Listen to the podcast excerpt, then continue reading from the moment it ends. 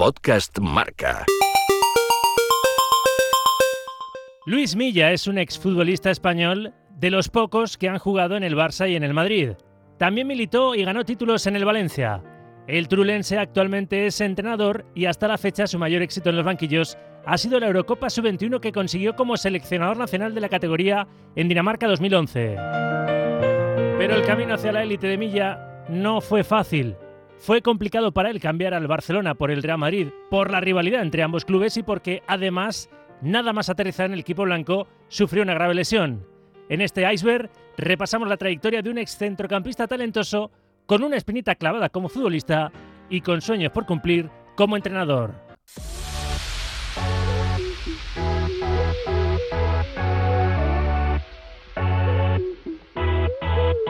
Luis, vamos a comenzar por el principio. ¿Cuándo decides dedicarte al fútbol? ¿Cómo comenzaste a darle patadas a un balón? Entiendo que de bien pequeñito, ¿no?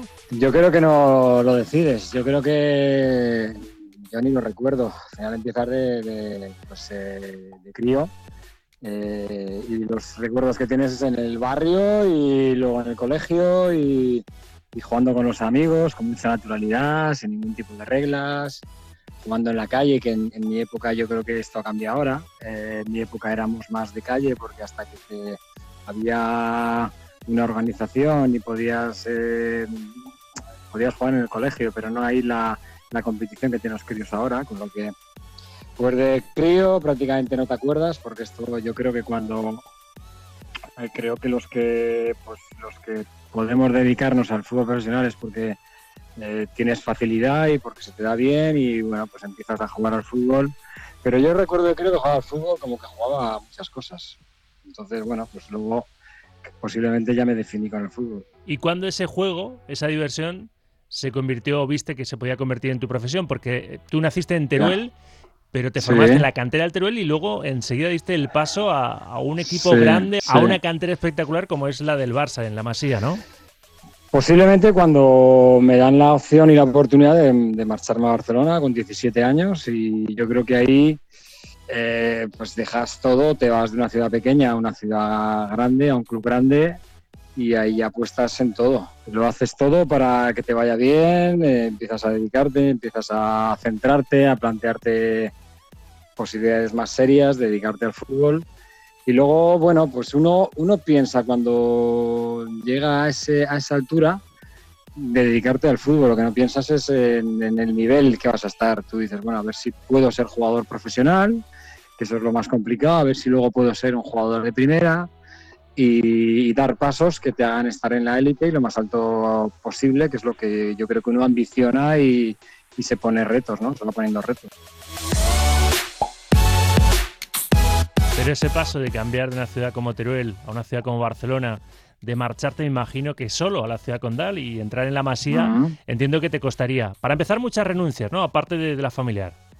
Sí, sí, renuncias, pues bueno, renuncias a tu vida, en principio a, tu colegio, a tus amigos. Eh, lo que pasa que al final es una renuncia en la que prácticamente estás soñando toda tu vida, en lo que sueñas porque es lo que te gusta y lo que quieres hacer y tienes una gran oportunidad y, bueno, pues, eh, pues dejas muchas cosas, dejas a la familia, pero te vale la pena porque tú lo que quieres y lo que ambicionas es, eh, vuelvo a repetir, ser futbolista de élite, profesional, llegar a lo más lejos. En ese momento no lo sabes porque con 17 años lo que aspiras es a, entrar en un club grande como tuve la suerte yo y luego a partir de ahí intentar eh, dar los pasos necesarios y que se den una serie de situaciones para que eh, tú puedas seguir mejorando y encontrarte lo más arriba posible.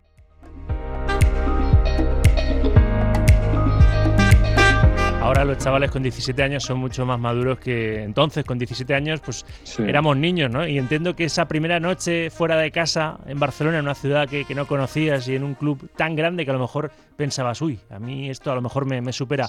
¿Esa primera noche cómo fue? ¿Hubo alguna lagrimilla o no?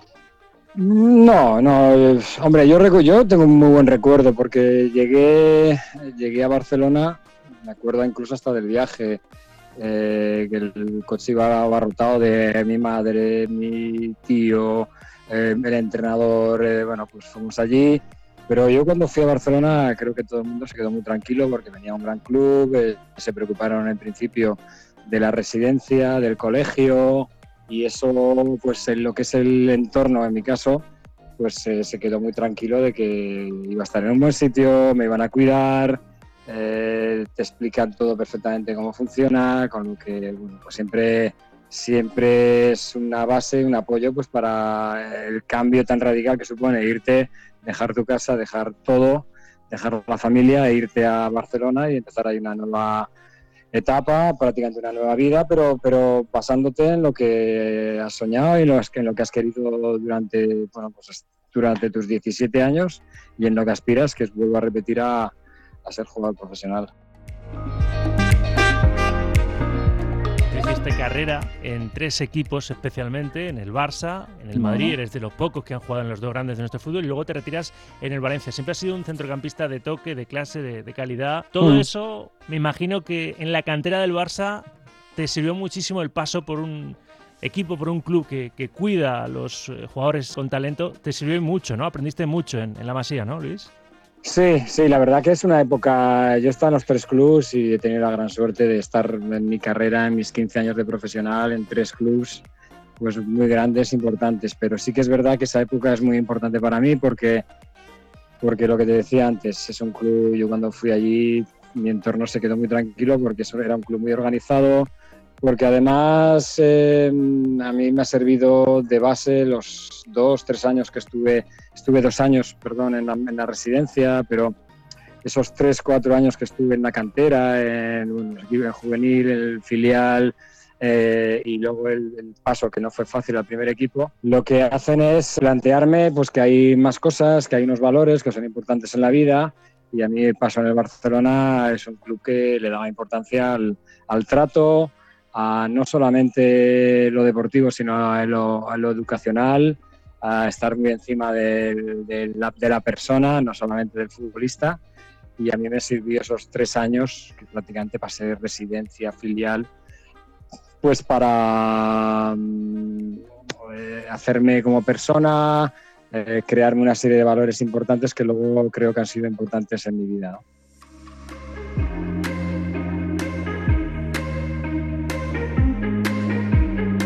¿Quién era tu ídolo?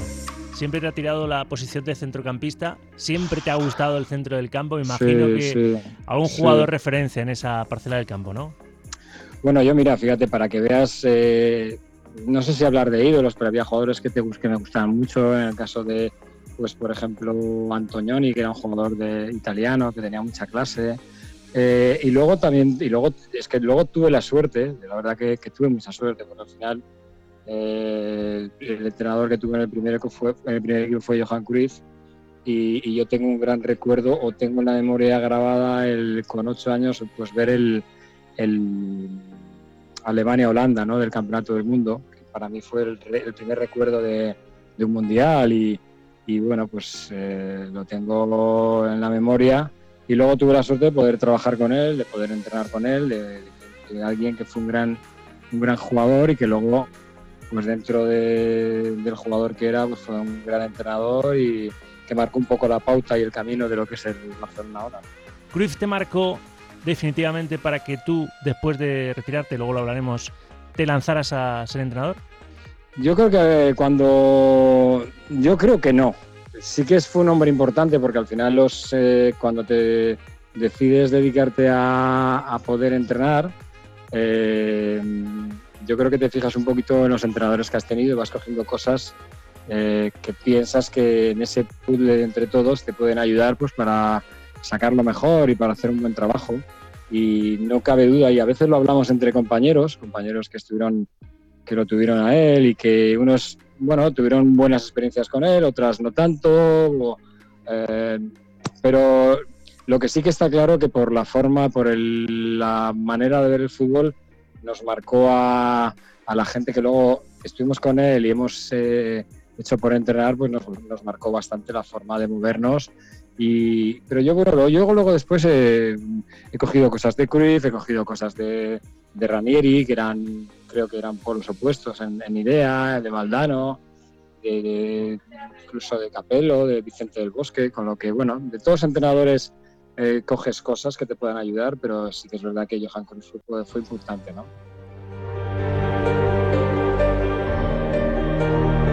Tú debutas en la temporada 84-85, debutas con 18 años con el Barça en un partido contra el Zaragoza, te quedas definitivamente en el primer equipo en el año 88 y en el 90 fichas por el Real Madrid. ¿Cómo fue ese traspaso, ese cambiar de, equipo al eterno rival del, del, Barça como es el Madrid y viceversa? Pues es un poco largo de contar con lo que... Bueno, es un cambio un poco difícil, porque al final sabes que un cambio Barcelona-Madrid, Madrid-Barcelona hay mucho interés, hay mucho que hablar, eh, no es fácil no fue una situación fácil para mí, eh, pero es un poquito largo de contar. Bueno, fue, tuve, intenté darle naturalidad, sí que es verdad que me perjudicó porque al final hubo una situación por parte del Barcelona que a mí hubo un tiempo que me dejó sin jugar, eso, eso prácticamente me dejó sin mundial, sin ir al mundial del 90, que era una oportunidad porque ahí es cuando empecé a ir a la selección antes del mundial, prácticamente seis meses antes. Pero en esa situación eh, mala, desagradable, bueno, pues apareció en Madrid, que se interesó mucho, le cuadraba un jugador de mi perfil eh, y bueno, pues eh, en ese problema que se fue enquistando con el Barcelona, porque yo estaba, la verdad que estaba muy a gusto, pues bueno, apareció en Madrid, era una grandísima oportunidad, era un gran club y, bueno, pues decidí que lo mejor era bueno, pues cambiar. No fue fácil porque estuve un tiempo eh, en una situación complicada, difícil, un poquito larga de contar. Pero bueno, luego cambié. Sí que es verdad que tuve un tiempo difícil para cambiar de club y luego a los 15-20 días llego al club, al Madrid, y me lesiona, me rompo el cruzado, con lo que no fue fácil el cambio. No fue fácil por lo que supuso y luego por la lesión. Pero luego, después de ahí, yo cuando llegué al Madrid, firmé cuatro años. El primer año estuve siete meses, pues primeros siete meses sin poder jugar, obvio. Y, bueno, pues luego después tuve una renovación de dos años más, volví a renovar dos años más, con lo que yo creo que eh, se valoró mucho el trabajo mío en el club y estuve prácticamente siete años en el Madrid.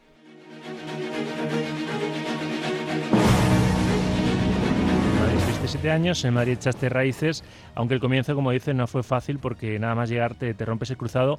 La peor mm. parte del fútbol, sin duda, creo que son las lesiones, lo reconocéis todos los futbolistas y exfutbolistas. Pero en ese momento de, la lesión, ¿se te cayó el mundo de encima o, eres de los que siempre has tenido mucha confianza en tus posibilidades y sabías que ibas a volver más fuerte? No, yo siempre he tenido una mentalidad muy positiva y muy profesional en ese aspecto. Eh, sabía, tenía, al final es intentar cambiar el chip, tenía la mentalidad que sabía lo que me venía, sabía que tenía que hacer una gran recuperación, tenía, tenía que centrarme en mi rodilla, es lo que hice, empecé a trabajar duro y, la rodilla la saqué adelante muy bien, sí que es verdad que la genética me ayudó, no tengo un, un físico con mucha musculatura que había que recuperar mucho, eh, con lo que tuve también un, gran cuerpo de trabajo que me echó una mano en el Madrid. Eh, la operación la hizo el doctor Madrigal, que era un doctor que trabajaba con el doctor Guillén, hizo una gran operación, con lo que, bueno, a los seis meses y medio, siete meses estamos jugando y, y, sobre todo yo creo que lo más importante es saber dónde estás, saber que, que eres un profesional, que tienes que es importante en sacarla adelante, en hacer un buen trabajo y, y en pensar en quedarte lo mejor posible. Tú con el Barça conseguiste una Liga y una Copa del Rey, con el Real Madrid dos Supercopas de España, una Copa del Rey, dos Ligas y con el Valencia una Copa del Rey y una Supercopa de España. ¿Cómo es eso de ganar la Liga con el Barça y luego hacerlo con el Real Madrid? ¿Qué diferencias encontraste en cuanto a clubes, estructura eh, ambición, valores entre el Barça y el Real Madrid. Y luego lo de ganar la liga que cada vez se pone más en valor por, por, lo que cuesta, ¿no? Lo dicen siempre los técnicos que luego no la consiguen, de los que están en la pelea por ella, ¿no? Bueno, yo, mm, yo en etapas diferentes, con edades diferentes, eh, te ha faltado una recopa de Europa, que ya es esa, esa competición, esa competición ya no existe. Y una Intertoto yo creo que Valencia. sí, una Intertoto con el Valencia. Eh, yo creo que son clubs muy, muy iguales, muy, muy similares, con exigencias similares, con y que, eh, con una estructura en aquella época muy parecida, eh, con mucha prensa encima, con una gran masa social. Yo no vi grandes diferencias. Eh, al final siempre había, había la sensación que tenía siempre es que, bueno, pues que había que pelear por, ese campeonato de liga, que se le daba mucha importancia y que el gran rival era el de siempre, el Barcelona-Madrid, pero, pero ya te digo que eh, no vi grandes diferencias. Yo creo que en los dos clubes se le daba mucha importancia el poder ganar la, el campeonato de liga y bueno, tuve la suerte de ganarlo con los dos, de poder jugar muchos partidos con los dos, o sea que mucha, yo vi muchas similitudes a nivel de exigencia, a nivel de, de, de, lo que rodea un club de ese, de ese nivel.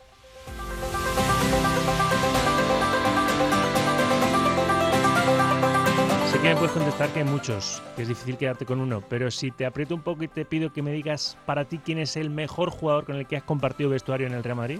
Hay muchos, pero posiblemente por jerarquía y por lo que fue, creo que Fernando Hierro. Luego hemos sido buenos compañeros, buenos amigos y yo creo que era eh, la época suya era, pues era, fundamental, era un jugador capaz de jugar en medio campo, de hacer goles en medio campo, de ser sí, un año, de jugar de central. Pues a mí hay muchos compañeros, he tenido muchos compañeros de mucho nivel. Ese club te lo puedes imaginar, pero bueno, si me dices no, me quedo con Fernando.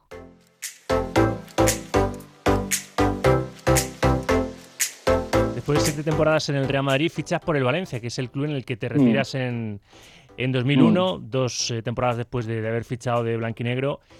¿Qué destacas de tu paso por el club de Mestalla? Llama mucho la atención, por ejemplo, lo pasional que es la, la afición valencianista. Eso me imagino que lo notaste desde el primer día, ¿no? Sí, sí, es muy pasional, es muy exigente, quiere, quiere que su equipo esté al nivel del Barcelona y del Madrid y eso hace que, que la exigencia sea máxima, eh, para bien y para mal. Es muy pasional cuando, cuando las cosas van bien, pero es muy exigente, eh, mete mucha presión cuando las cosas no van, no van, bien. Yo tuve cuatro años fenomenales, hice un contrato dos años, llegué en la época de, de eh con una situación difícil, convulsa nada más llegar, porque a mí me firma Valdano y a la tercera jornada echan a Valdano, con lo que te puedes imaginar cómo, cómo se queda uno. Pero viene Ranieri hizo un grandísimo trabajo, estuvo dos años, eh, le dio la vuelta al equipo, estuvo en la puta también de echarle, porque en esa época el club era un poco convulso, no había una, una identidad clara de lo que querían hacer. Y Ranieri fue a, a base de de trabajo a base de convencer a, todos los jugadores. Tuvo que identificar los jugadores que estaban comprometidos con él, sacar jugadores pues, que no le venían bien a él por ir a más jugadores importantes, como el caso Ortega, Romario, etcétera, etcétera. Y a partir de ahí convenció, consiguió convencer a los jugadores que no entendía que le podían venir bien y le dio la vuelta a la situación, era un entrenador que vino con unas ideas muy italianas, muy de contraataque, muy de, de solidez, intentar buscar una buena organización. Pero luego con, en esos dos años fue capaz de, de, adaptarse a los jugadores, de identificar que se podía jugar mejor, que se podía manejar varios registros. Y al final nos hizo, nos metió en Champions y nos hizo jugar la final de Copa que la ganamos con Atlético Madrid en el 99 ahí, no otro año más, me fue la cosa bien porque el año siguiente jugamos la Champions, eh, jugamos la final de Champions con el Madrid y renové otro año más, me metí con 35 y me retiré. Estuve cuatro años, tuve un gran recuerdo porque es una edad en la que ya te vas haciendo, te vas dando cuenta que se va terminando, que las cosas las vives de diferente forma que te vas dando cuenta que bueno, el mundo del fútbol te apasiona y que te vas dando cuenta de que, bueno, cómo trabajan los entrenadores, qué es lo que buscan, por qué se hacen una serie de cosas, eh, por qué, qué, tipo de trabajos y bueno, te vas eh, buscando esas cosas, pero ya te digo que pasé cuatro años, en principio eh, estaba un poquito asustado, era un poco un club convulso, pero bueno, luego hubo una serie de cambios, los deportivos se, se fueron manejando las cosas bien, fueron haciendo las, se fueron haciendo las cosas bien y pasé cuatro años muy buenos. A partir de Valencia tuve una, una época muy buena. Creo que la llegada de Carbón y de Yuki y Anglomá fue muy buena porque fueron jugadores que le dieron eh, mucha personalidad y mucho asiento a ese equipo. Y luego vinieron jugadores jóvenes esa mezcla fue muy buena con Albelda, Farinos, eh, Gerard, eh, Angulo, que, bueno, le dieron solidez, Mendieta, y bueno, pues ya te digo que estuve cuatro años muy buenos y ya ahí decidí retirar.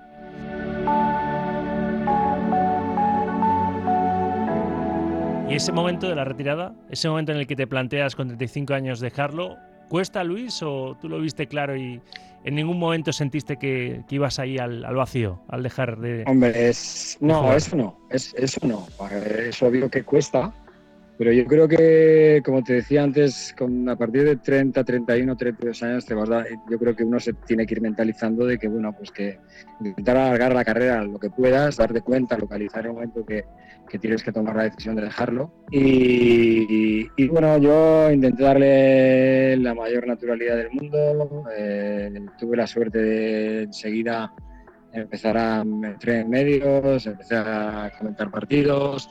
Eh, mi primer año entré en el equipo cadete, estaba compitiendo con el Valencia, el segundo entré en la escuela, entré en juvenil, con lo que enseguida enganché con el fútbol y bueno, pues es menos, es menos eh, traumático el, el, retiro porque bueno, sigues vinculado de alguna forma al, al fútbol, comentando partidos, eh, empezando a entrenar con críos, bueno, pues ya te digo que dándole naturalidad y, y, poco a poco. No tuve un gran, no tuve un gran trauma, entendí que con 35 años era una buena carrera, el Valencia era un buen sitio para retirarse y venía de tiempo ya mentalizado.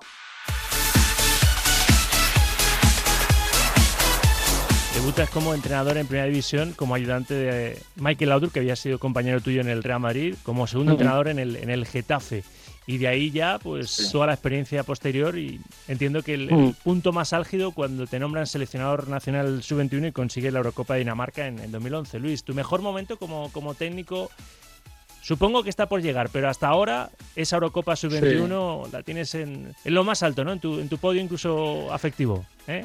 Sí, sí, pero bueno, al final por, por, lo que supone el título, pero luego hay como entrenador hay luego hay diferentes contextos. Ahora mi última experiencia está en Indonesia, que ha sido una maravilla. Eh, además también competí en verano, llevaba la absoluta, pero también llevaba a la selección sub-23, competimos en verano, en dos veranos, eh, con el equipo sub-23 y lo, y lo mejor no siempre se puede ganar y no siempre puedes tener grandes jugadores, como en el caso de, de la, de la Eurocopa que ganamos en Dinamarca. Pero sí que es verdad que siempre te tienes que quedar la sensación de, hacer un buen trabajo, de que los futbolistas progresen, de que los jugadores estén contigo. Y yo la vivencia que he tenido en en lo deportivo, en lo personal, ha sido muy buena. Y bueno, diferentes contextos. Eh, has tenido experiencia, la, la que comentaba ahora de Michael fue maravillosa porque fue un año mi primera experiencia como técnico a nivel profesional pues un año muy bueno, jugamos Europa League, nos metimos al final de Copa del Rey, jugando al fútbol extremadamente bien. Eh, luego la experiencia que he tenido en segunda división aquí y luego otra en los árabes. Yo creo que son diferentes contextos, pero son diferentes. Al final, eh, cuando te vas fuera, pues eh, la personalidad, el carácter, cómo cómo es la gente en diferentes sitios, en diferentes países, pues bueno, ahí es donde un entrenador también se ve la calidad y cómo es capaz de adaptarse a diferentes situaciones, a, cómo piensan, a cómo son, a que son totalmente diferentes a nosotros. Y ya te digo, son diferentes contextos, tienes experiencias buenas, malas, eh, muy profesionales como son las, la que es aquí en España, en, la segunda división, donde estuvo muy rápido, donde tuvo mucha exigencia, donde, donde a la mínima que tienes un, problema, eh, bueno, pues mira enseguida al entrenador. Pero ya te digo, te, tienes que quedar con todas y como tú bien dices, a esperar a la siguiente y que sea también eh, sobre todo una experiencia buena y la que tiene la última, que ha sido, ha sido muy buena a todos los niveles.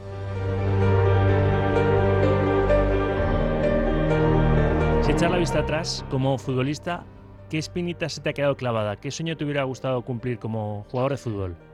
Pues mira, posiblemente eh, fui internacional muy pocas veces, pero el haber jugado en el mundial, aquel mundial año, del año 90, pero bueno, ya te digo que eh, la razón por, la, no, por jugarla es una razón un poco larga. Yo creo que en aquel momento era mi edad, estaba en mi mejor momento.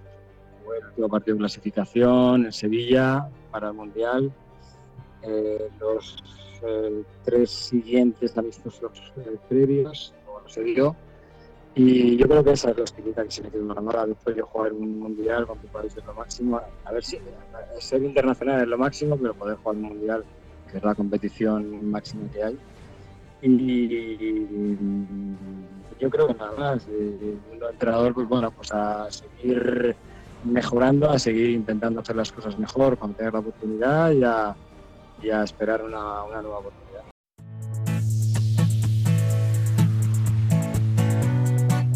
Tu mejor momento, has tenido muchos. Tu mejor momento como futbolista, ¿cuál ha sido, Luis? Mi mejor momento cuando me dicen que voy a subir al primer equipo. Al final, yo creo que de crío es el sueño que tienes cuando te marchas a Barcelona, lo que hemos hablado al principio de la, de la entrevista, es cuando tengas la oportunidad de meterte la cabeza en el primer equipo. Para subir al primer equipo, yo creo que la gente, bueno, al final la gente ve a los jugadores aparecer en primera división y dice, joder, pues qué talenta que uno es y que de atrás vienen muchas cosas, el dejarse muchas cosas de detrás, el tener que em, hacer muchos sacrificios, en el caso de dejar la familia, eh, el, cuidarte, la alimentación, muchas cosas. Tienes mucho sacrificio y, y, bueno, en mi caso, pues yo también eh, llegué a Barcelona con 17 y subí al primer equipo era con 21 años, ya que me costó muchísimo porque entonces en aquella época era muy exigente, era muy complicado y, cuando me dieron la noticia ya que me quedaba en el primer equipo, que era el primer equipo 100%, pues yo creo que ahí es donde uno es uno de los días pues, felices, ¿no? Felices porque ya a partir de ahí posiblemente ya con la mentalidad, si tienes una buena mentalidad, tienes las cosas claras, eres un tío constante, pues puedes hacer una carrera de 10, 12, 14 años y eso es lo que entendí que, me iba a pasar y así fue. Ya te digo, 15 años en la élite y, bueno, pues era, fue a base de, mucho trabajo, de mucho tesón, de mucha constancia eh, y de ser consciente de que cada día había que pelear con, con tus compañeros, pero había que pelear con pero con tus compañeros tú por estar en el máximo nivel. Para acabar, Luis, ¿de qué hasta le viene al galgo? Tienes un hijo, Luis Milla, se llama como tú, que está jugando en segunda división, en el Tenerife, lleva ya una carrera, pese a su juventud, importante en, equipos, sobre todo madrileños, ¿no? Pero es el salto a, las islas, al, al, equipo chicharrero, está en segunda división y a Luis Milla, hijo, seguro que le das consejos. ¿Qué consejo le das a Luis Milla, hijo, que le puedes dar ahora al que nos está escuchando y que se quiera dedicar profesionalmente al mundo del fútbol? Los consejos que me daba para mí, entonces nivel de cuando, tienes eh, el sueño y las ganas, pues es una cuestión de trabajo, de, alimentar la ilusión, de apasionarte por lo que haces cada día, de que cada día puedes mejorar, que cada día tienes que seguir insistiendo, que tienes que ser un buen compañero, que, no solamente vale pensar en ti, que al final eh, el fútbol es un juego en equipo, que tiene que ser un buen compañero, que tiene que ayudar a los demás y en, eso insisto en lo que en los valores que, he intentado tener, que me, que me, enseñaron, que intento que él tenga y, y, bueno, ahora yo creo que está en una maravillosa, está en un proyecto que, que creo que, mm, que, van a hacer las cosas bien. Tiene que seguir mejorando, seguro que está haciendo las cosas bien, pero otras tiene que mejorarlas.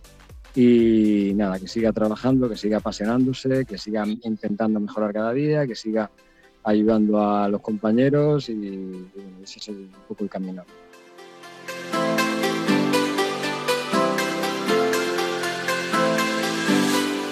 El iceberg con Rafa Sauquillo. Podcast Marca.